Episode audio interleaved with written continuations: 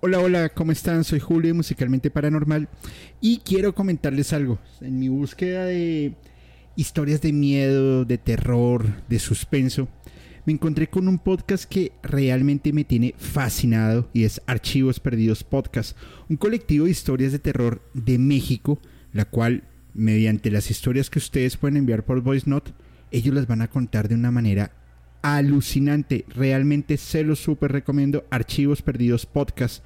Y esto lo pueden escuchar en Spotify, Apple Podcast o cualquiera de sus plataformas de preferencia. Soy Julio Musicalmente Paranormal y les envío un abrazo.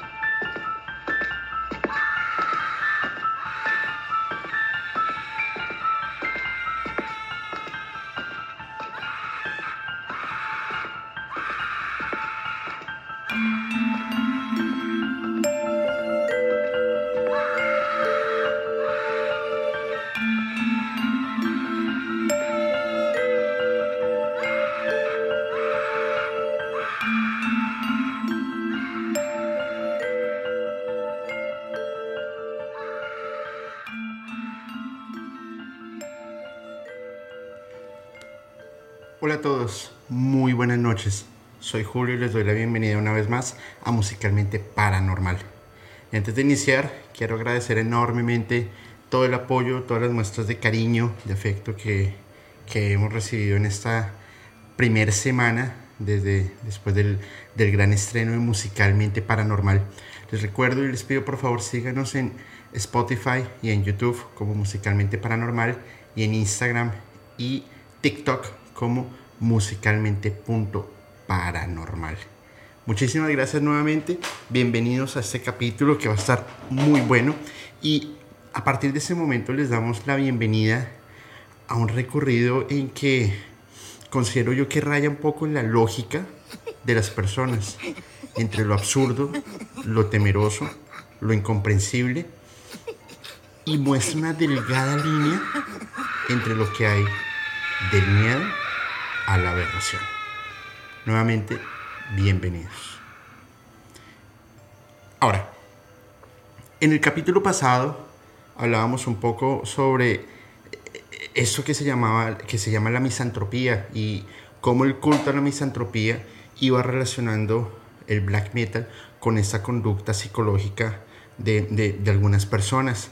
Recuerden que la misantropía se caracteriza por llevar temas de sadismo, egocentrismo, soledad, anarquía, indolencia, arrogancia, entre otros factores que son muy relevantes.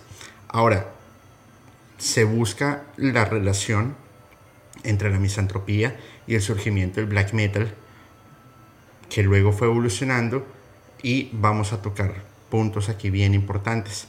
Recuerden que hablamos sobre el Black Doom, que va a ser nuestro tercer capítulo, pero sobre el Inner Circle o el círculo del black metal.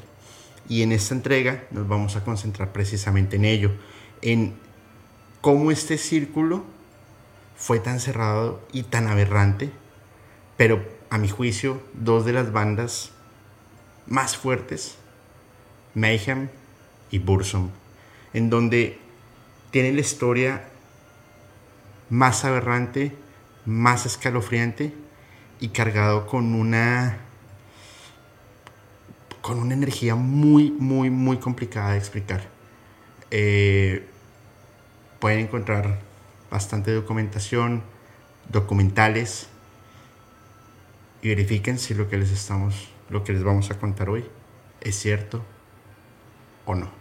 Al final, como lo hemos mencionado, la verdad no la tenemos nosotros y queremos abrir sus mentes para que sean unas mentes investigativas capaces de montar sus propias hipótesis y versiones. Ahora, Mayhem es una banda noruega que nace en el año 84 y es conformada por un bajista llamado eh, Jörn luego tenían el baterista eh, Kathleen Mayhem y el guitarrista Austin Arset.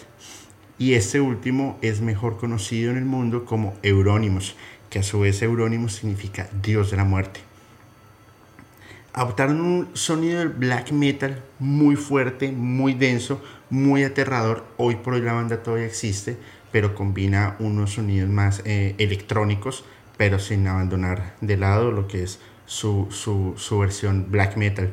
Y se inspiran en bandas como Venom, que hablamos de ellas el, el, capítulo pasado, y de Motorhead, que a pesar de que no tienen un, un, un sonido tan black, ya tenían eh, un, un, mensaje más desafiante hacia todo el clero cristiano que se estaba dando en esa época. Ahora, los primeros años de la banda tuvieron resultados importantes y muy bien. Pero en el 88, cuando yo nací, ahí les voto mi edad, cobra una gran importancia esta banda, ya que unen a sus líneas a el guitarrista de apellido Olin, mejor conocido como Death. Y Death tenía, empezando por el sobrenombre, que es supremamente particular, porque se entiende una fijación que el músico tenía por la muerte. Y a raíz de toda su vida, hasta el final de ella, hubo muchos rumores. Pero estoy completamente seguro que también habrán muchas realidades. Eh, desde lo que hacía hasta cómo se comportaba y cómo su vida fue ondeando, fue transcurriendo en relación a la muerte. Ahora, ¿qué sucede? El músico cuando tenía 10 años, hay dos hipótesis que están entre los 10 y los 12 años. Primero que tuvo un accidente eh, esquiando y tuvo una contusión, una contusión cerebral y clínicamente estuvo muerto. De igual forma, hay otra versión que un grupo de pandilleros lo atacaron, lo golpearon y le provocaron una contusión que al final también lo llevó a, estar clínicamente muerto. Cuando él sale de ese, de ese letargo, su forma de vivir, su percepción cambió totalmente, porque empezó a desarrollar una, una obsesión por la muerte entonces, dentro de, dentro de las cartas que él, que, que, él envía, habla precisamente de cómo fue esa experiencia, qué fue lo que él vivió, qué fue lo que él sintió. Y al final su gran obsesión fue siempre volver a la luz. Y lo manifestaba eh, abiertamente. Entonces es un tema que, que empieza a tener un, un significado importante dentro, dentro del escenario, era un artista con mucho poder, en una voz muy poderosa, mucha imponencia, y esta voz estaba cargada de mucha energía que fácilmente contagiaba a todo el lugar y a todas las personas que lo, estaban escuchando. Ahora, en vivo, eh, llevaba su propio set de cuchillos y se autoflagelaba para eh, irradiar ese dolor. En un concierto, uno de sus cuchillos no cortaba, rompe una botella y con los cristales empieza a cortarse, los cuales sus heridas fueron muy profundas y les tocó parar el concierto y llevarlo rápidamente a la clínica porque pues, pues se iba a desangrar, estuvo muy cerca de la muerte y eso sucedió eh, varias, meses, varias veces. El odio en sus canciones era muy notorio, su agresividad era aún más notoria escupía al público, les botaba de su propia sangre o sangre de cerdos, cabeza de cerdos también se los, se los, arrojaba durante los conciertos. Por lo general, él salía al escenario maquillado de blanco y no por moda, como la, la, moda glam, que en ese momento ya estaba, ya estaba muy puesta, sino por sentirse muerto, esa palidez que dan las personas que, que han fallecido. Dejaba de comer muchos días seguidos para que su cuerpo empezara a sentir esa sensación de estarse muriendo porque no tenían cómo, cómo alimentarse. Al final, todo lo que él hacía orientaba a su obsesión. Pero fuera del escenario, era una persona introvertida, reservada, con una mirada fría y perdida. En palabras textuales de Eurónimos, era una persona inestable y posiblemente era esquizofrénica. Ahora, tenía unas costumbres súper raras, muy peculiares. Por ejemplo, enterrar su ropa para que se adquiriera el olor natural de la tierra y así poderse sentir sepultado. También de guardar animales muertos como cuervos o ratones en sus bolsillos. Y cuando estos empezaban a descomponerse, pues claramente tenía una correlación al olor de la muerte. Esto hacía que él entrara en trance. Cogía esos animales y los olía. Iba a los cementerios, profanaba tumbas, se acostaba con los cadáveres y era a olerlos para poder sentir esa energía y eso mismo poderlo volcar a sus grabaciones o a sus conciertos. Pidió varias veces que fuese sepultado vivo porque sentía esa fascinación por los cadáveres y por la muerte. Dead lanza sus primeras intenciones de quererse unir a Mayhem y lo hizo de una manera muy particular, lo cual fue lo que generó ese match entre Mayhem, que estaba haciendo una, una reestructuración de su banda, trayendo un nuevo baterista, y Dead, lo cual lo que hizo fue les envió un paquete. Ese paquete tenía un ratón crucificado, una nota y tenía una, un demo con su voz. Y esto inmediatamente impactó a toda la banda y no se tomaron mucho tiempo en decidir que Death debería ser parte de las filas de Mayhem. Y es aquí, a partir de ese momento, que empieza este idilio de amor black metalero entre Euronymous y Death, que poco después iba a terminar en una tragedia bastante fuerte.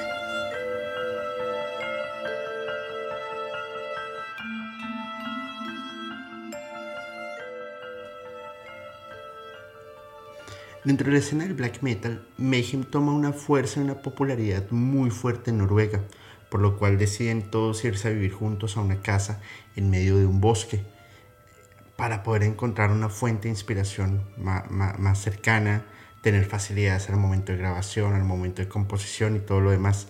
Sin embargo, este fue un error garrafal que cometió la banda, puesto que entre dos grandes músicos como lo era Euronymous, como lo era Dead, empezaron a generar muchas fricciones, choques de ego, que terminó por tener una ruptura total de los ideales y de lo que esperaba la banda como tal. En una ocasión empezaron a haber muchos, muchas riñas, se generó una discusión, a lo que Euronymous lo que hizo fue ir a un piano y empezar a, a tocar una tecla una y otra vez. Una y otra vez, lo cual provocó un desespero total de Death, lo cual se fue corriendo hacia el bosque y Euronymous le pareció divertido perseguirlo con una escopeta y disparar al aire, lo cual le generó aún más molestia a Death. Muchas situaciones empezaron a ocurrir dentro de la banda y empezaba a haber una, una, una ruptura. Ahora, el 8 de abril de 1991, es cuando esta historia toma el primer giro macabro, puesto que nadie sabía de, de Death, llevaba días desaparecidos y solamente hasta que Eurónimo se le ocurre irlo a buscar a esta casa en donde todos vivían y encontraría un hallazgo bastante perturbador. Dead había conseguido lo que siempre quiso, su muerte logró su objetivo, se suicidó. ¿Y cómo lo hizo? Primero se cortó las muñecas y se cortó el cuello y se fue al bosque. Sin embargo, el proceso de desangrarse no era tan rápido como él quería, por lo cual volvió a la casa, tomó una escopeta y se disparó en su cabeza. Yo quiero que ustedes piensen cómo se sentirían ustedes al entrar a una cabaña o un sitio, ver que uno de sus amigos, en el caso de los que sean músicos, un compañero de su banda, talentoso, virtuoso, está con la cabeza reventada por un disparo. Hay un reguero de sangre por toda la habitación. Y realmente es una escena perturbadora. ¿Ustedes cómo se sentirían? Yo en lo personal me sentiría asustado. Creo que entraría en un estado de shock porque es una carga de emociones muy fuerte. Sin embargo, la reacción que tuvieron Eurónimos a mi juicio es aún más perturbadora que el mismo suicidio, ya que en una fiel demostración de lo que es la misantropía, toma una decisión totalmente diferente. Eurónimos vuelve al pueblo más cercano y compra una cámara fotográfica. Regresa y toma varias fotografías de toda la escena pero al seleccionar la mejor foto, la utiliza como portada de su próximo álbum de la banda Mayhem que se llama Down of the Black Hearts. Y salen versiones más aberrantes aún que tomar una fotografía, que fue la que tomó partes del cráneo de eh, Death y se creó un collar para él. Y también parte de sus cráneos, del cráneo, perdón, la repartió a sus amigos más allegados, a los que él decía que eran dignos y que eran parte del Inner Circle o el círculo del black metal. Otras versiones apuntan a que cocinó parte del cerebro y se lo comió. Al final son solamente suposiciones, hipótesis, porque solamente Eurónimos sabría qué habría hecho en ese momento no demostró ningún signo, de lástima o de dolor por la muerte de su amigo. Y como si fuera poco, para acabar de completar estas aberraciones, fue a la policía e intentó recuperar la escopeta con la que Dead se quitó la vida. Realmente sería una pieza súper coleccionable dentro de todo lo mórbido y dentro de toda esta sátira que él mismo ha generado. Ahora, Dead antes de suicidarse escribió una nota, la cual leeré a continuación, y quiero que cada uno, desde donde nos estén escuchando, por favor saque sus propias conclusiones.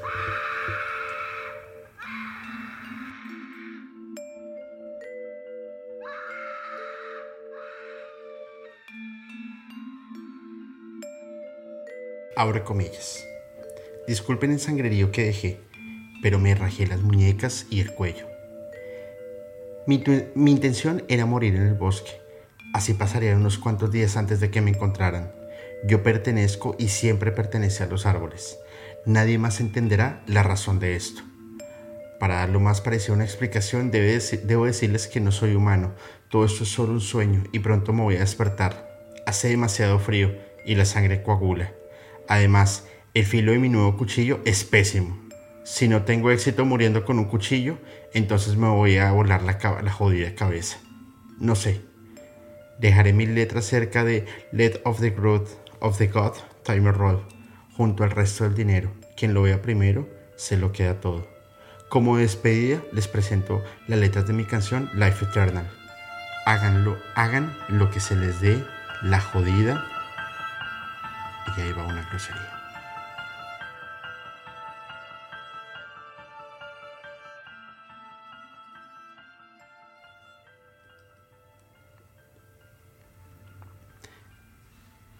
Es un evento perturbador, es un evento realmente incómodo, es un evento salvaje dentro de toda la industria del black metal y a pesar de que no hay una democratización tan fuerte en la comunicación, esto dio un revuelto por todo el mundo, porque no solamente fue el suicidio de Death y la pérdida de uno de los representantes más intensos de la industria del black metal, sino fue la reacción de Eurónimos, lo cual la banda tiene un rompimiento y es aquí donde entra la escena otro músico brutal, el multiintérprete Barak Vikernes, proveniente de la banda Bursum, creador del mismo, el cual tenía la habilidad de poder tocar guitarra, bajo, batería, sintetizadores, hacer voces, virtuoso y talentoso. Antes de continuar con la historia de, de, Mayhem, tenemos que hacer, abrir un paréntesis, porque Bursum se desarrolla en paralelo a lo que estaba sucediendo con, con Mayhem y toda la influencia que tiene Vikernes dentro de la escena del black metal, que es súper importante y que se va desarrollando. Antes de iniciar Bursum, Vikernes había pasado por proyectos de bandas eh, como Uruk Hale y Off Funeral, pero el cual él no se pudo adaptar tan fácil a lo que estaba sucediendo, por lo cual decide montar su propio proyecto conocido como Bursum, que en traducción significa oscuridad. Y Bursum y Vikernes se consideran de los pioneros de la onda del black metal, inclusive casi 14 años después de que empieza, de que hace su primer debut, por decirlo así, banda Venom con su álbum Black Metal. Ahora, dentro del metal de Noruega, Vikernes empieza a, tener una popularidad muy fuerte porque no solamente producía sus canciones, las, las que él mismo componía, sino que él grababa las baterías, guitarras, bajos, voces, todo lo grababa, todo lo producía y básicamente una banda súper completa lo hacía todo a través de un músico. Ahora, en algunas ocasiones tenía músicos eh, de estudio invitados como Eurónimos y aquí es en donde empiezan a compactarse ambas historias esas colaboraciones que tenía con Eurónimos empiezan a tejer una amistad entre dos músicos virtuosos y talentosos. Y, e incluso, perdón, el sello discográfico de Bursum era el que era propiedad de Euronymous, que es Dead Like Silence Production, y, lanzó pues algunos de sus discos. En el 92 se lanza el EP, el, el EP titulado Aske, y la portada fueron los restos de una iglesia quemada por Barry Kernes. En este disco se contaron con la participación de músicos de sesión como Samot de Emperor de la Inner Circle, que hablamos en el primer capítulo en el culto a la misantropía. En el 93 sale el nuevo álbum de Bursum, sin embargo, este tenía varios cambios. Entre los principales es que ya no hacía parte del sello discográfico de Euronymous. ¿Qué pasó? ¿En dónde da esta, ruptura? Y aquí es donde Eurónimos invita a Vikernes a participar ya de Mayhem como bajista. Y aprovechando el buen nombre que tenían ambos dentro de la industria, pues iban a crear un proyecto que iba a ser arrasador a nivel mundial. Sin embargo, la razón, eso es lo que se veía desde la parte artística, pero desde la parte económica, la razón por la cual Bursum ya no participa del sello discográfico de Eurónimos es, fueron los malos manejos económicos que éste tenía, puesto que las ganancias que tenía a través de su sello discográfico fueron utilizados para cubrir deudas personales. Y él empieza a vivir de su, Eurónimos empieza a vivir de su tienda primitiva de black metal primitiva llamada El Vete que significa infierno. Y esta tienda tenía unos, una, una, una participación dentro de la industria del black metal súper poderosa, porque fue como el centro de control de toda la industria del black metal a nivel mundial. para, darles una idea, Euronymous tenía contactos, a pesar de que estaba en Noruega, en Oslo, con bandas de Sudamérica, inclusive con bandas de Colombia. Y él los asesoraba, podían encontrar similitudes, podían encontrar muchas cosas, inclusive servía como fuente de inspiración para canciones que él estaba desarrollando con Mayhem. para tener ese poder y ese punch que le estaban dando las bandas latinoamericanas. Una de las historias más perturbadoras que se genera dentro del Bete fue la de Vipi Papaguelos, la cual era una niña de 15 años que desarrolló un gusto y una afinidad por el black metal.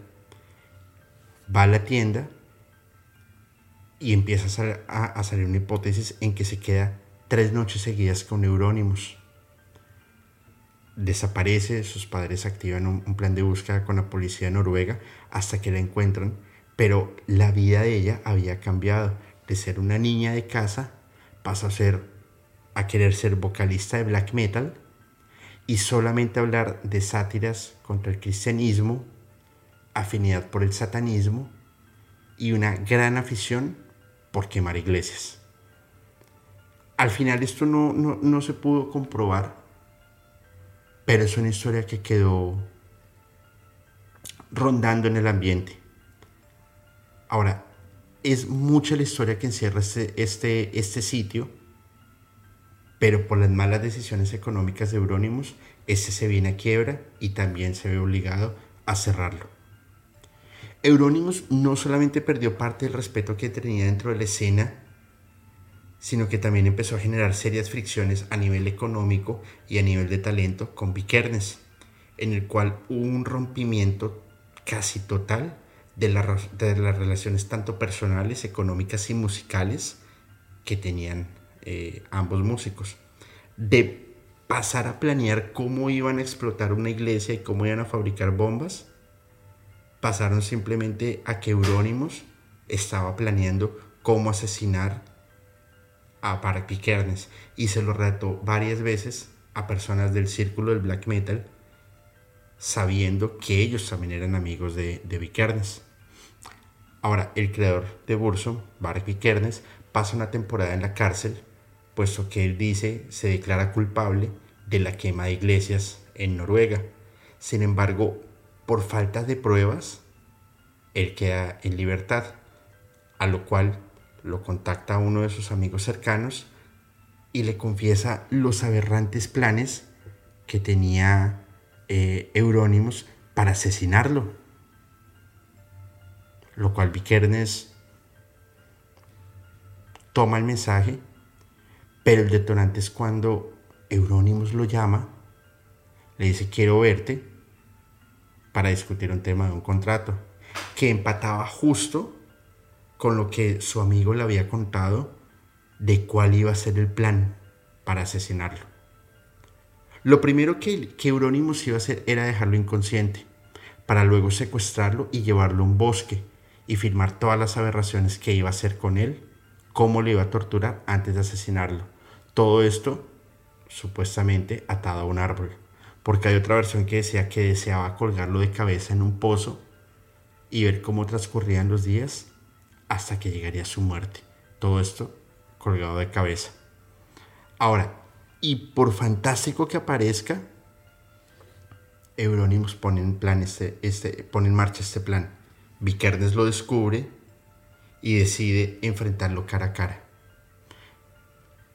En la noche del 10 de agosto de 1993, Vikernes llama a Eurónimos y le dice que necesitan discutir un contrato multimillonario, por lo cual Vikernes va hasta la casa de Eurónimos. Una vez llega, toca la puerta, Eurónimos lo recibe bastante nervioso, lo cual se da cuenta que esta noche no iba a terminar bien. La versión que se conoce y fue la narrada por el propio Vikernes, pues no hubo ningún testigo en esa noche, es que él llega a la casa de Eurónimos y entrada la noche se abre la puerta, Vikernes le hace el reclamo de por qué estaba diciendo que lo iba a matar, lo cual Eurónimos entra en estado de shock, en estado de pánico, y lo único que se le ocurre es llegar a la cocina y tomar un cuchillo para defenderse. Vikernes más grande, más fuerte, patea el pecho de Eurónimos y lo derriba y le quita el cuchillo. Le da una primera puñalada en la espalda.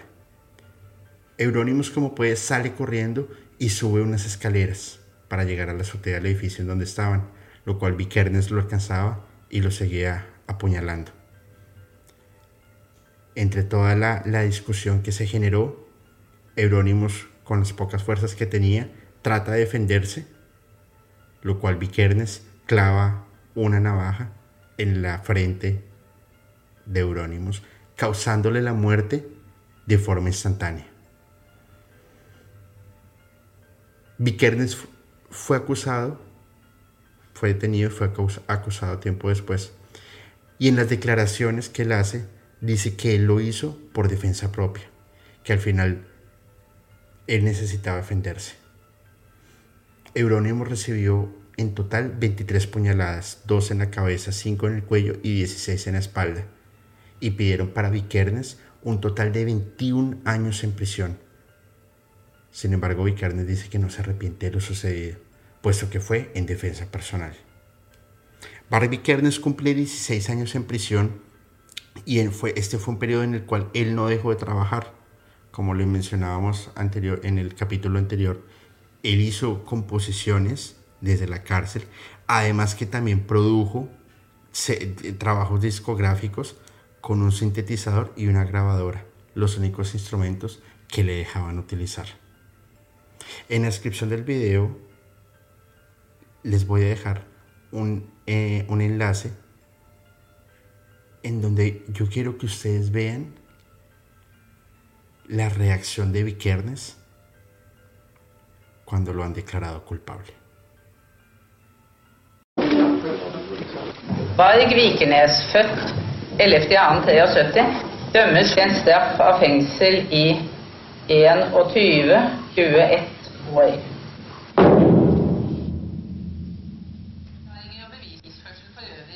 Vikernes ble dømt for overlagt drap. I tillegg ble han dømt for å ha tent på Holmenkollen kapell i Oslo, Skjold kirke i Rogaland, Åsane kirke i Bergen og for forsøk på ildspåsettelse av kirkes klokketårn i Bergen. Es aberrante.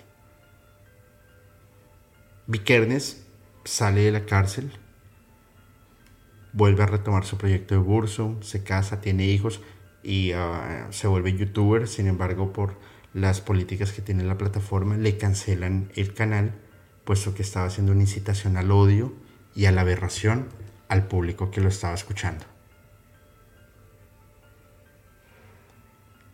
¿Cómo, cómo se puede transformar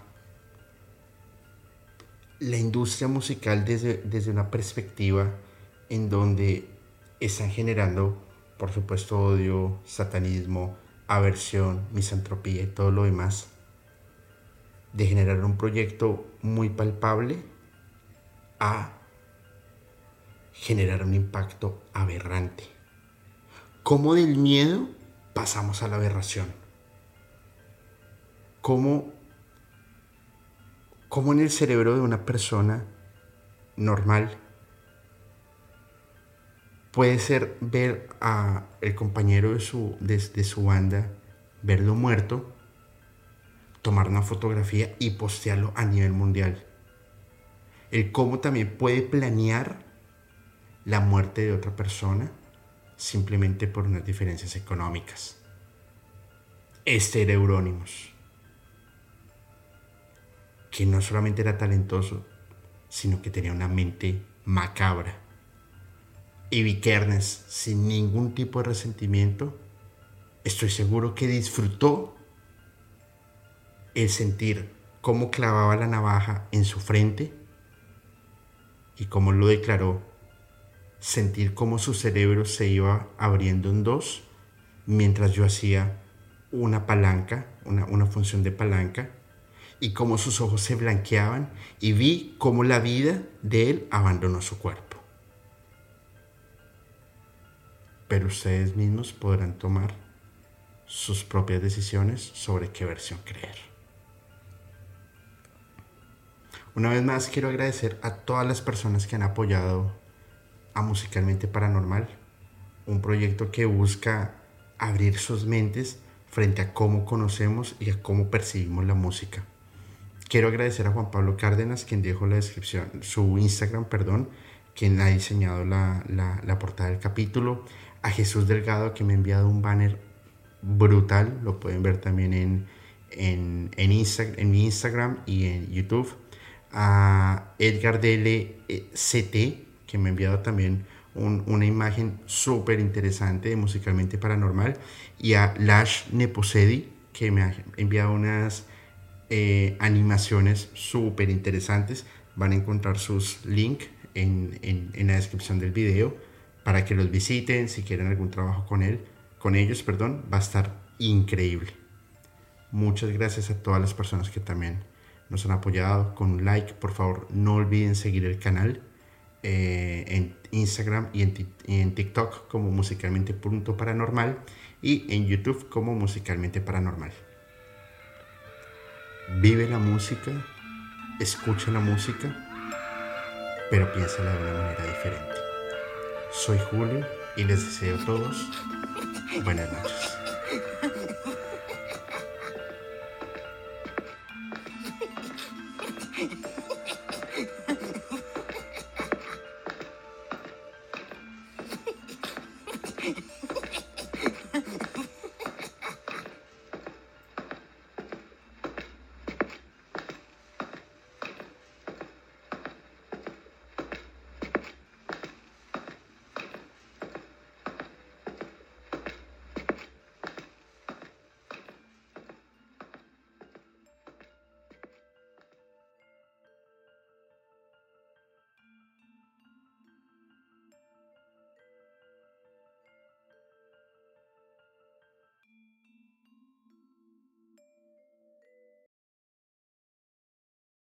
Hola, hola, ¿cómo están? Soy Julio, musicalmente paranormal, y quiero comentarles algo. En mi búsqueda de historias de miedo, de terror, de suspenso, me encontré con un podcast que realmente me tiene fascinado y es Archivos Perdidos Podcast, un colectivo de historias de terror de México, la cual, mediante las historias que ustedes pueden enviar por Voice Note, ellos las van a contar de una manera alucinante. Realmente se lo súper recomiendo. Archivos Perdidos Podcast. Y esto lo pueden escuchar en Spotify, Apple Podcast o cualquiera de sus plataformas de preferencia. Soy Julio, musicalmente paranormal, y les envío un abrazo.